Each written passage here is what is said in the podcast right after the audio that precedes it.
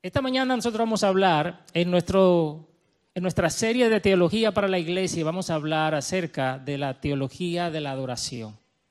Teología de la adoración. Y yo quiero hacer un pequeño examen antes de. Usted va a seleccionar la opción correcta. Uno, ¿cuál es el propósito principal de Dios para los creyentes? Oiga la pregunta, el propósito principal de Dios para los creyentes. A, predicar el Evangelio, o sea, la gran comisión. B, multiplicarse, llenar la tierra y sojuzgarla. C, adorar a Dios. D, vivir como sal y luz en el mundo. La C. Adorar a Dios. ¿Quién, quién no está de acuerdo? Predicar el Evangelio. La D, vivir como sal y luz en el mundo. ¿Mm? Todas. Acuérdense que yo dije propósito principal. Muy bien, voy a pasar a la segunda. ¿Cuál es la razón última? Esas son las palabras clave con los exámenes. Acuérdense de eso. Hay varias correctas, pero la más correcta. La razón última por la que Dios ideó el plan de salvación. A. Para que muchos seres humanos sean salvos. B. Que Dios reciba toda la gloria y la adoración. C. Derrotar al enemigo, la serpiente. Y D. Para darse a conocer a sus criaturas. La pregunta es, ¿cuál es la razón última? Dice aquí B.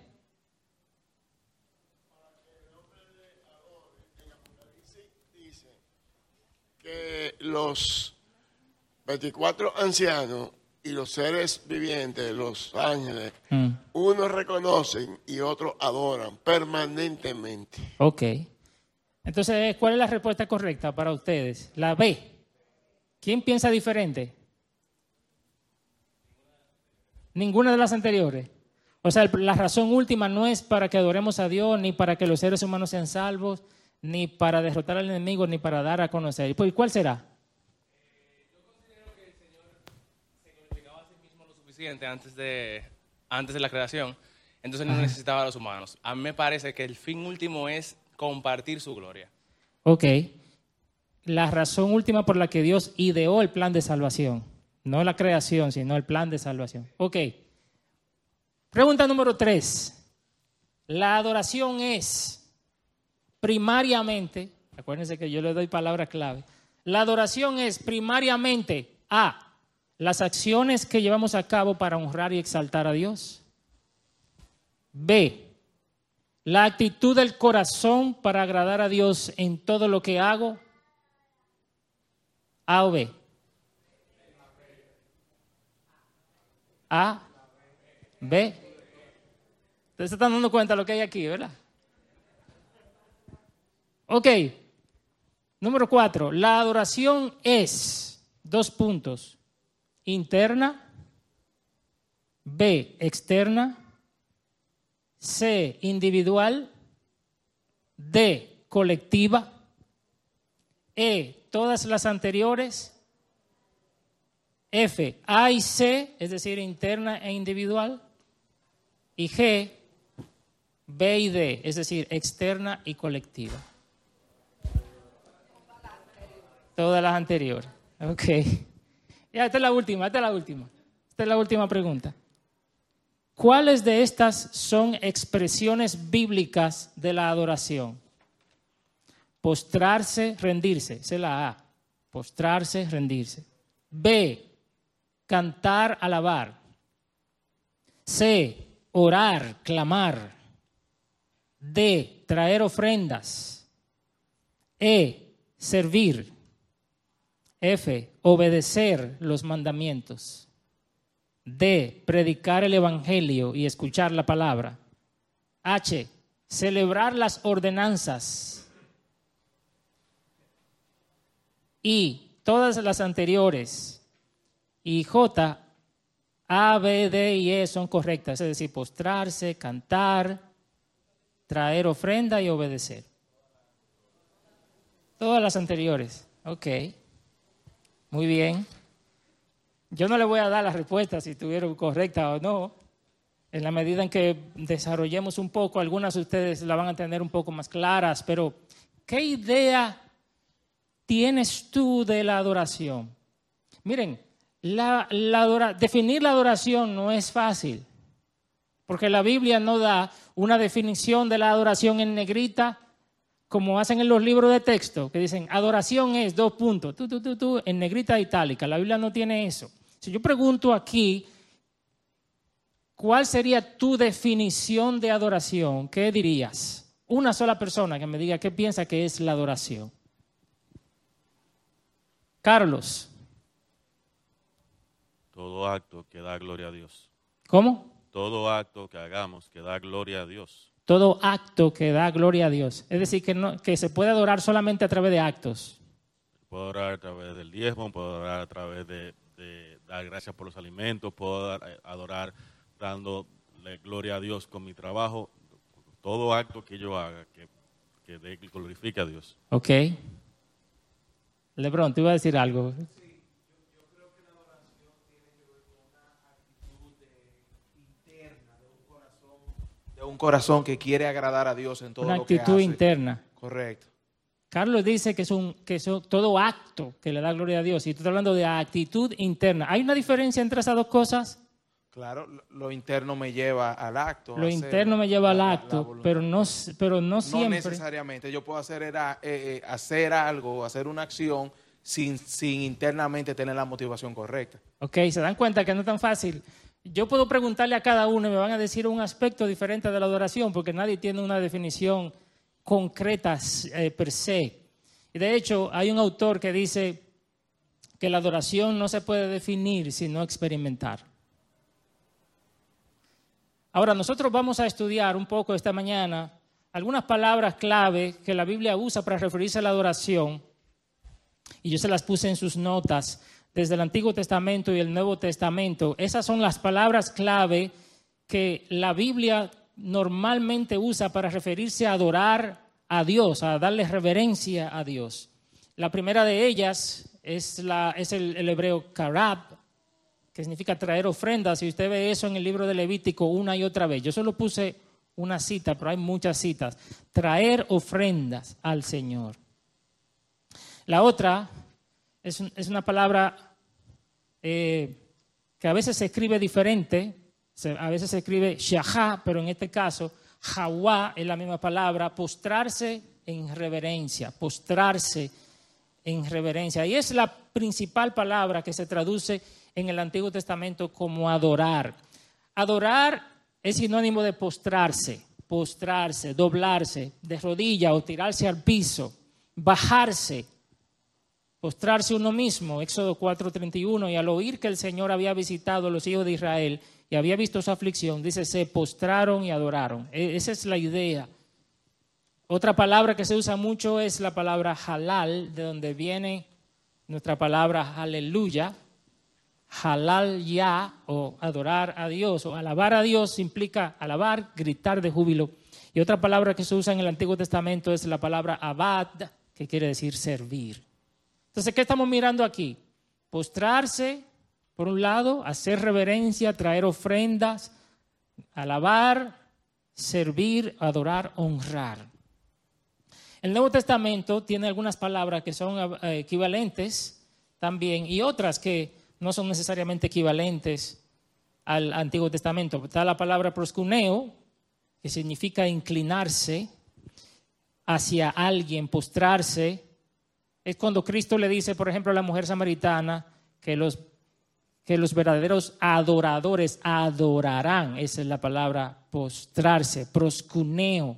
Es doblarse al piso, bajarse uno mismo. Es la misma palabra eh, en el, en, el, en el hebreo. Otra palabra es la, la palabra canto, doblar la rodilla, que es cuando Filipenses 2.10 dice que toda rodilla se doblará. Esa es la palabra ahí. Otra palabra es doxazo, que significa glorificar, dar gloria, exaltar a alguien por su estatus, ¿verdad? Ah, como por ejemplo Cristo en Juan 13, Cuando le habla al Padre de Padre, glorifícame, yo te he glorificado. Esa es la palabra que se usa ahí. O el Espíritu Santo, Él me glorificará. Esa es. Doxazo, de ahí viene la palabra doxología, para hablar de esos pasajes que le dan, una, le dan gloria a Dios. Ah, en, el, en el hebreo es la palabra kabat o kabot. No sé si han escuchado esa palabra, kabot. Kabot es, es el nombre, kabat es el, el verbo. Kabat es el verbo glorificar y kabot es gloria o peso. Y la última palabra que les, que les he puesto ahí es la palabra leitorguía o latreia, tienen el- la misma raíz, es la palabra, de donde viene la palabra liturgia. Uno le dice liturgia, ¿a qué cosa uno le dice liturgia hoy día? Al orden del, del- pero no es en el, en el griego la palabra liturgia no se refiere al orden, sino al culto en sí. A lo que se ofrece a Dios significa servicio, ministerio, culto a Dios. Esta palabra describía el oficio del sacerdote del Antiguo Testamento y también el ministerio de Cristo, Hebreos 8:6, y la adoración de la iglesia, Hechos 13:2, cuando dice que cuando estaban en, Antioquía, dice que ministraban al Señor, esa es la palabra, ministraban, leitorguea.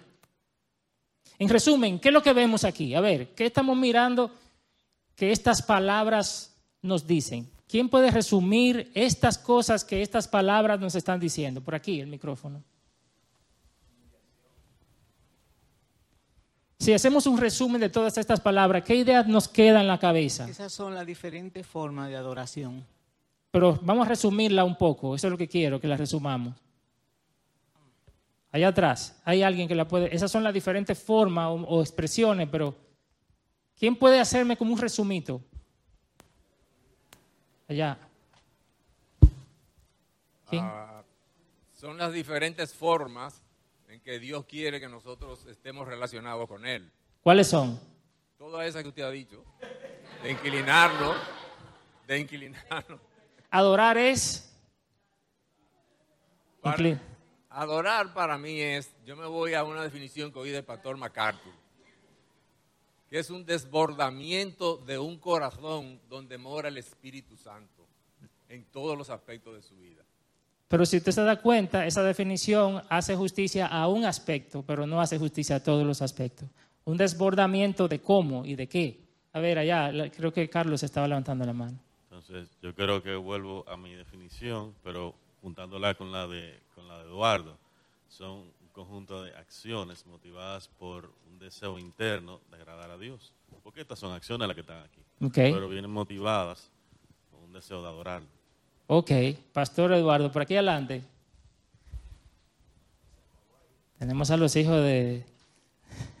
Yo diría que es postrarse delante de Dios en el poder de, de su espíritu y conforme a su verdad en su palabra, reconociendo quién Él es en su majestad, su grandeza, su poder y su amor y lo que Él ha hecho por nosotros. Ok. Bien. Wow. Ok. Yo le quiero dar una definición un poco amplia de adoración y la, puse en sus notas. Ah, porque si tú te fijas, este conjunto de palabras está describiendo la forma en que Dios quiere que nosotros hagamos qué. En que nosotros nos relacionemos con Él. No usemos la palabra adoración porque la estamos definiendo dentro de la definición. Eh, es como ese conjunto de, de cosas, actitudes, acciones que Dios quiere que moldeen nuestra manera de relacionarnos con Él. Porque la adoración, ¿hacia quién va dirigida? Hacia Dios. Es una manera de relacionarnos con Él. Entonces yo puse esta definición. Pudiéramos definir adoración como el conjunto de actitudes internas pensamientos, palabras y acciones, ahí como que lo cubre todo, que Dios quiere que manifestemos en nuestra relación con Él porque Él es digno. Ese fue mi mejor intento, porque es muy amplio. Así que la adoración es lo que debe caracterizar nuestra relación con Dios. Y aquí yo te quiero hacer una pregunta. ¿Cómo es tu relación con Dios? ¿Es casual? ¿Es una relación fría? ¿Es quizás una relación trivial? ¿Cómo tratamos a Dios? Ah, sí, Dios está ahí. Hermano, si se pasa una semana completa y Dios no ha ocupado un lugar central en tu vida, la pregunta es, ¿ha habido adoración? Si en tus pensamientos no está Él, si en tus palabras no está Él, si en tus anhelos no está Él, principalmente cada día, ¿ha habido adoración? La adoración no es un asunto solo de venir al servicio. La, la adoración caracteriza nuestra relación con Dios. Si Dios fuera a ponerle cualidades a tu relación con Él, ¿cuáles serían? ¿Cuáles serían esas cualidades? No tienes que decirlo, pero de eso se trata.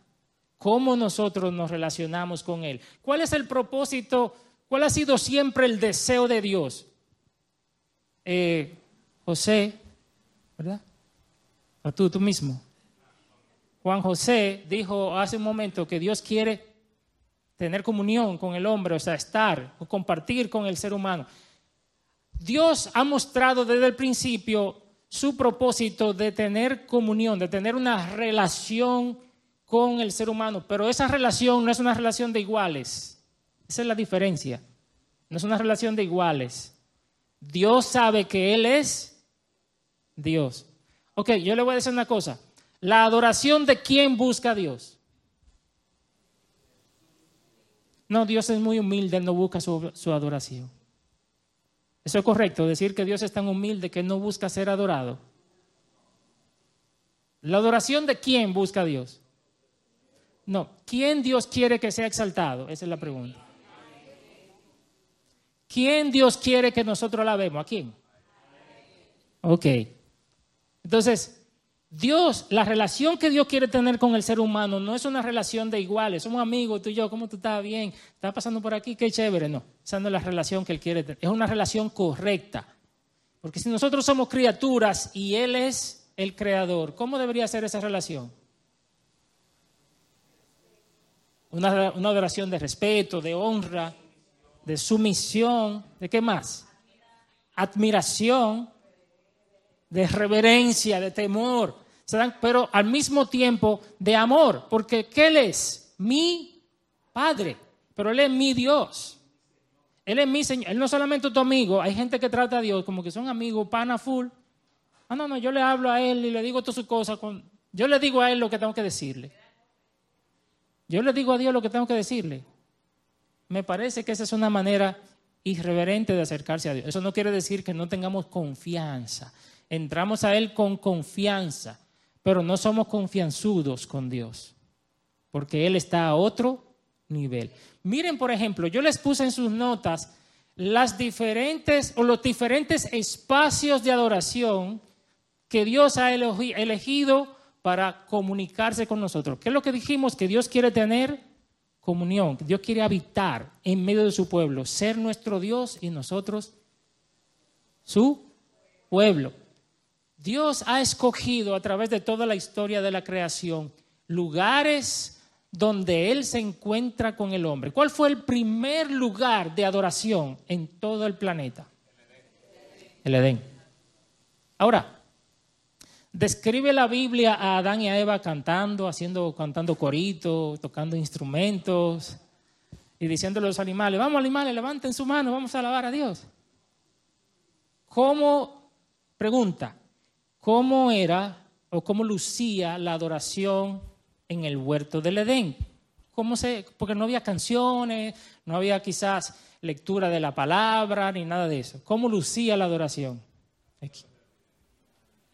Yo entiendo que la adoración... Eh, Adrián, Sí, yo entiendo que la adoración se reflejaba en el hombre cumpliendo todos los mandatos que Dios le mandó que hicieran y haciendo su trabajo. Obediencia se manifestaba con el hombre haciendo lo que Dios le dijo que hiciera. ¿A qué Dios lo puso? A cultivar el huerto, pero también a gobernar toda la tierra y toda la creación. El hombre adoraba a Dios en una relación de sumisión. Siempre debe ser así.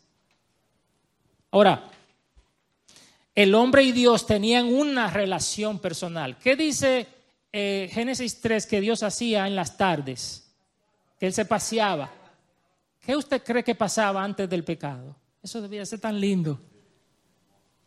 Dios teniendo comunión con sus hijos, paseándose entre ellos, hablando con ellos y ellos adorándole y viéndole y sirviéndole. El segundo lugar que la Biblia nos presenta, después que el pecado entró, el pecado entró y el hombre fue echado de ese lugar de adoración. ¿Cuál fue el siguiente lugar de adoración en el tiempo de los patriarcas? Los altares, los altares. En el tiempo de los patriarcas, ellos sacrificaban un animal. Dios les hablaba a ellos a través de visiones, les hablaba a través de sueños, les hablaba incluso de manera audible, como le habló a Abraham, se le presentó en visión a Isaac y a Jacob, etc. ¿Cómo respondían ellos a la manifestación de Dios? Si usted se acuerda, en el libro de Génesis, si usted le cae atrás a Abraham, cada vez que Dios se le manifestaba a Abraham, ¿qué hacía Abraham? Hacía un altar. ¿Cómo era entonces la adoración en ese momento, la relación de Dios, del hombre hacia Dios? ¿En qué consistía? José. La relación se daba, Dios tomaba la iniciativa, se levantaba el altar y se sacrificaba un animal para que por medio del sacrificio se adorara a Dios. Ajá. Era un reconocimiento del hombre de ese tiempo, en el caso de Abraham, que no podía existir una relación directa entre Dios y el hombre, alguien tenía que morir. Era ya la proclamación por parte de Abraham de la promesa de un Salvador, en la cual él creyó desde que fue llamado, porque Así dice la. Biblia que él creyó y le fue contado por justicia. Exactamente. Y dice que cuando Abraham hacía ese altar, él dice, e invocaba el nombre del Señor. Entonces, el tercer lugar que Dios escoge ya en el Éxodo, ¿cuál fue? Acuérdense que lo, ¿qué es lo que Dios quiere hacer? Habitar entre nosotros, ser nuestro Dios y nosotros su pueblo. Tercer lugar que Dios escoge, instruye a Moisés para que construya una tienda movible en el desierto, en el Éxodo. Y Dios ordenó que, ¿cómo fue entonces? Esa es la pregunta para ustedes. ¿Cómo fue o cómo era la adoración? ¿Cómo lucía en el tabernáculo? ¿De qué estaba compuesta? ¿Cómo se relacionaba el hombre hacia Dios en aquel momento? Aquí, doña Patricia, venga por acá. Bueno, en el tabernáculo, en quien era, había un mediador que era Moisés. Y Moisés se entraba a la tienda y cuando Moisés entraba a la tienda, todo el pueblo estaba pendiente, pero solo Moisés entraba y salía y entonces el pueblo veía, es verdad, o sea, y Moisés le decía al pueblo lo que Dios le había, lo que Dios le había dicho. También el tabernáculo estaba en el centro de la comunidad de Israel y todas las tribus eh, rodeaban en cierta medida Sí. eh, ese tabernáculo como viendo lo central que era esa presencia de Dios en medio de su pueblo ahí en el tabernáculo. ¿Y cómo era, doña Patricia? ¿Qué era lo que hacían los adoradores en ese momento? Ellos se postraban mientras postraban. Moisés eh, estaba eh, y luego obedecían lo que Moisés decía. ¿Qué fue qué? ¿Qué fue lo que Dios estableció La a través ley- de Moisés? la ley, Exactamente. la ley, Dios estableció la ley y un sistema de qué? De sacrificios. Y lo estableció en el desierto. ¿Cómo era mediada esa relación entre el hombre hacia Dios? No era directa, ellos tenían que ofrecer por sus pecados diferentes ofrendas y diferentes sacrificios que, como decía José Alberto, apuntaban al Salvador. Pero así lucía la relación, una relación mediada por una serie de ritos con un mediador que era Moisés y, también Aarón y todos los, los sacerdotes. Ahora, después de que el pueblo entró a la tierra prometida y se estableció y un tiempo después vienen los reyes, Dios instruye a David para que Salomón le construya el, ¿el qué? El templo, el templo. ¿Cómo era entonces la adoración del templo? La adoración del templo fue un upgrade de la adoración en el, en el tabernáculo, en el sentido de que tenía toda la regulación del tabernáculo, del sistema sacrificial, pero además de eso, el, el- el templo incluyó la lectura de la ley, que ya la tenían, canciones, música y fiestas anuales, que se celebraban ¿dónde? En el templo. ¿Qué tenía que hacer todo israelita? Subir al templo una vez al año en los momentos en que se celebraban esas fiestas. Y esa era la forma como ellos adoraban. ¿Cómo adoraban ellos? Ellos iban al templo, ellos escuchaban la ley, ellos se postraban, ellos cantaban canciones, igual el sistema sacrificial, sacrificaban animales, sacrificaban avecitas, también corderos, etcétera, etcétera. Pero el templo fue destruido y los israelitas fueron todos llevados en cautiverio, el reino del norte a Siria, el reino del sur a Babilonia. Y entonces, ¿cómo comenzaron a adorar? ¿Dónde entonces comenzaron a adorar? ¿Cuál era el lugar de la adoración? La sinagoga. ¿Pero qué se hacía en la sinagoga? Ahora, ¿cómo lucía la adoración en la sinagoga? Enseñanza. La sinagoga no se comparaba con lo que fue el templo. Jamás. Fue lo que tuvieron que hacer como consecuencia de su pecado. O sea, se desviaron tanto de Dios y se fueron tras otros dioses que Dios decide juzgarlos, llevándolos al cautiverio, quitándoles el lugar de adoración y de manera misericordiosa le provee las sinagogas, pero las sinagogas, más que un lugar de exaltación y de adoración, era un lugar de enseñanza donde se leían los textos sagrados y se exponían los textos sagrados. Incluso Sí. Jesús llegó a enseñar a nivel de sinagoga los sábados Así y es. se reunían los sábados básicamente a, a estudiar los textos. Y no solamente eso, esa era la enseñanza, esa era la actividad central, pero también en la sinagoga se oraba y también en la sinagoga se cantaba. Pero la- la- el acto de adoración principal en la sinagoga era el escuchar la ley de Dios explicada, expuesta allí. Eso era principalmente lo que ellos hacían acá.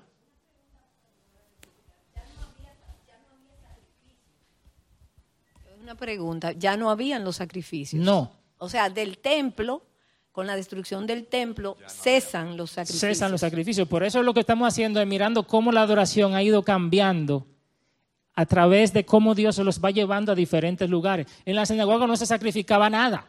Pero una vez ellos ya tenían la Torah, la ley, ya esa sí se siguió leyendo. Todo el tiempo. Todo el tiempo. Todo el tiempo. Y ya tenían muchos de los salmos en el cautiverio y, se- y cantaban los salmos. Lo que pasa es que después de que ellos retornaron del cautiverio, volvieron a reconstruir el templo, lo que se llama el segundo templo.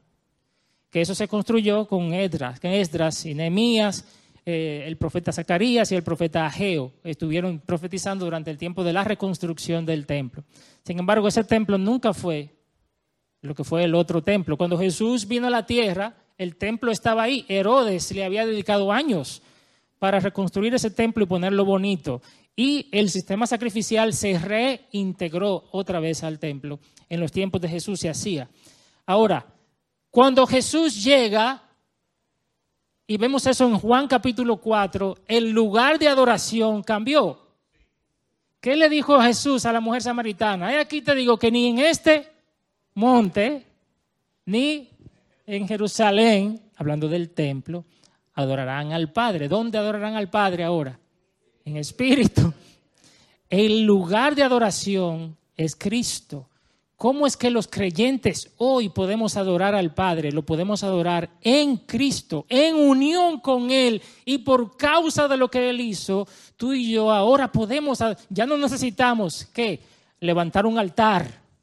Ya no necesitamos qué? Sacrificar un cordero, ni una, ni una vecilla, ni un conjunto de regulaciones del libro de Levítico y el libro de Número y Deuteronomio. Tampoco necesitamos andar con una tienda de campaña al hombro. Tampoco necesitamos un templo físico, ni un conjunto de sacerdotes, ni ordenanzas, ni ofrendas, porque Cristo lo hizo todo. ¿Cuánto tan alegre por eso? Hermanos, y en Él, Él es el templo de Dios. ¿Qué dijo Él? Destruir este templo. ¿Y en cuántos días? En tres días yo lo levantaré. Ahora, la adoración cristiana es una adoración cristocéntrica. Por eso ustedes ven que cuando nosotros cantamos, muchas de las canciones, quizá la mayoría, hablan del Evangelio. Porque nosotros ya no estamos en el antiguo pacto, sino que por la gracia del Señor adoramos en una persona.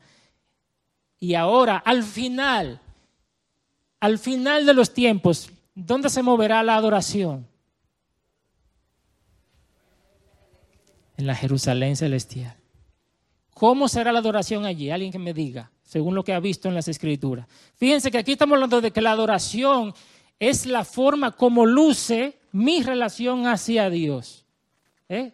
Y se ha visto cómo, se, cómo, usted ha visto cómo ha ido variando, ¿verdad? La forma en que el hombre se dirige hacia Dios. ¿Cómo será en el reino eterno? ¿Cómo será en la gran Jerusalén? Cara a cara.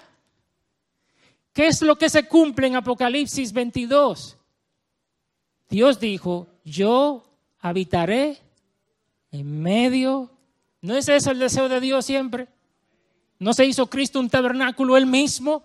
¿Qué, qué, qué pasó con Cristo? Dios vino, Emanuel, a habitar con el ser humano, pero Cristo se fue y nos dejó el consolador y ahora nosotros adoramos en Cristo. Pero en aquel día, como dice Magalis, le adoraremos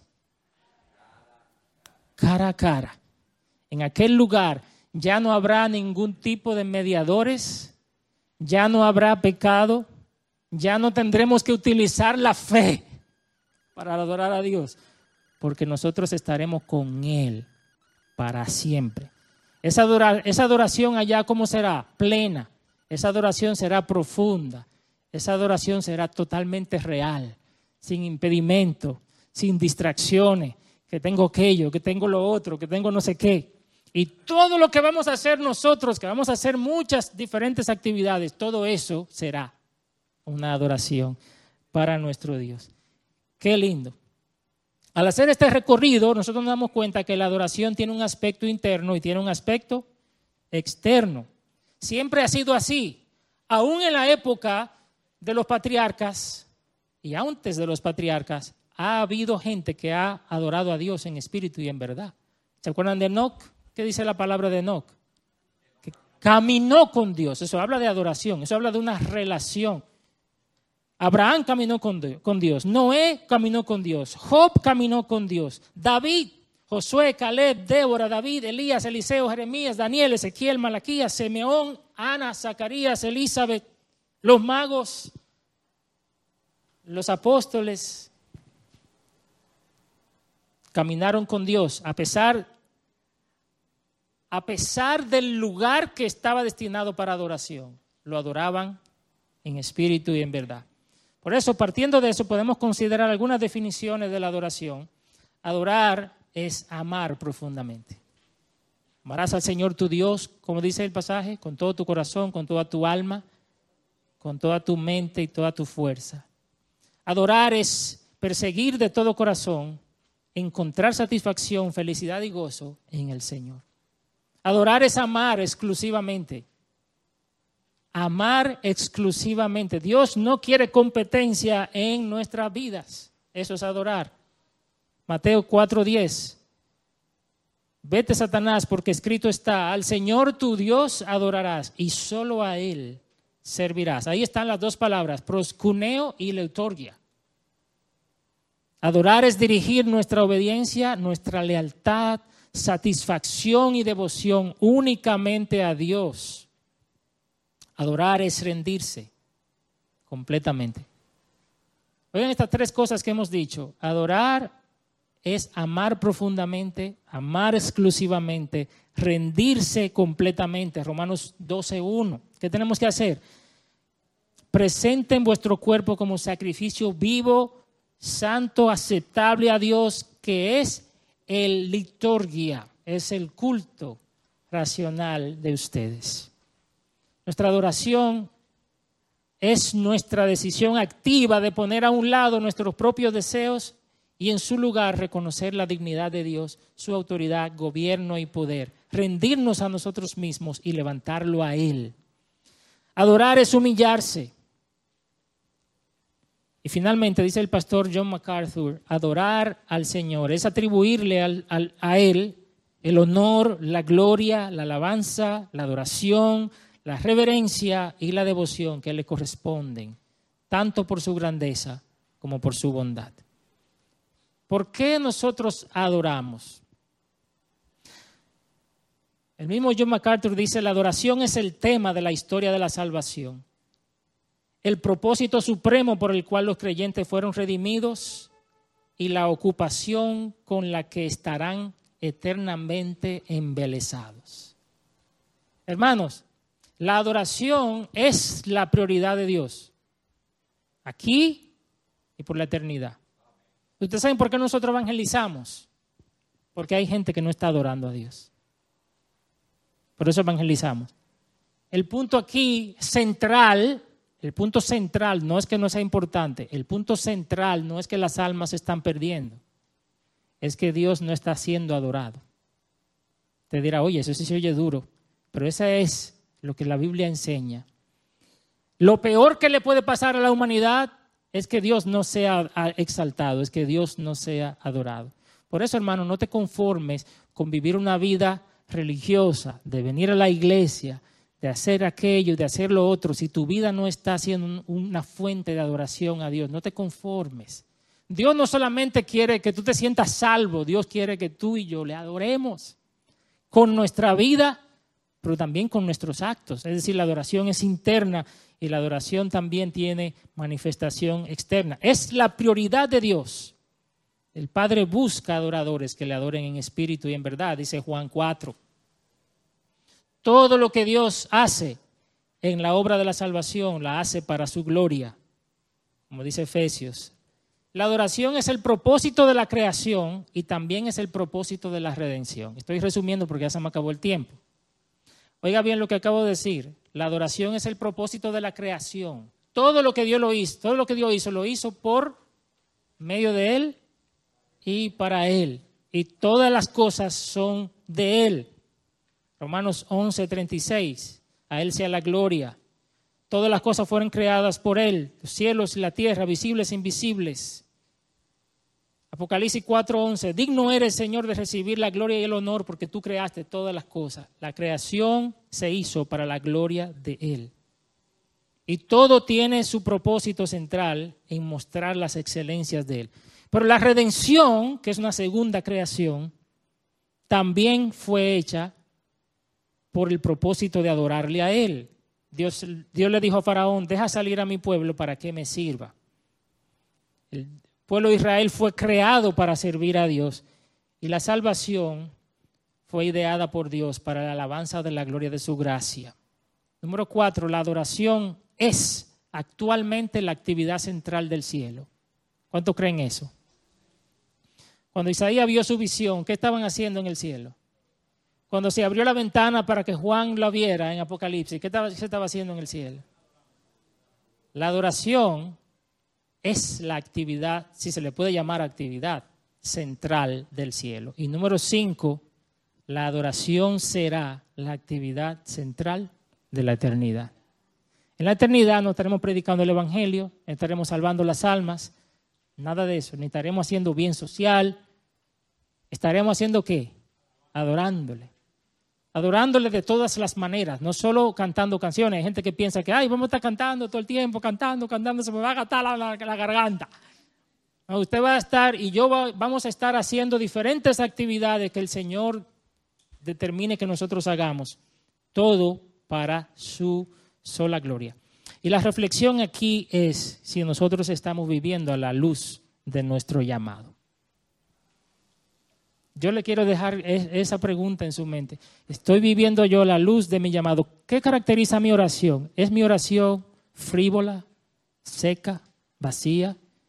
¿Tengo yo tiempo de adoración personal en mi casa con el Señor? ¿Es mi lectura de la palabra una lectura aburrida, sin ningún asombro por lo que Dios me está mostrando en su palabra?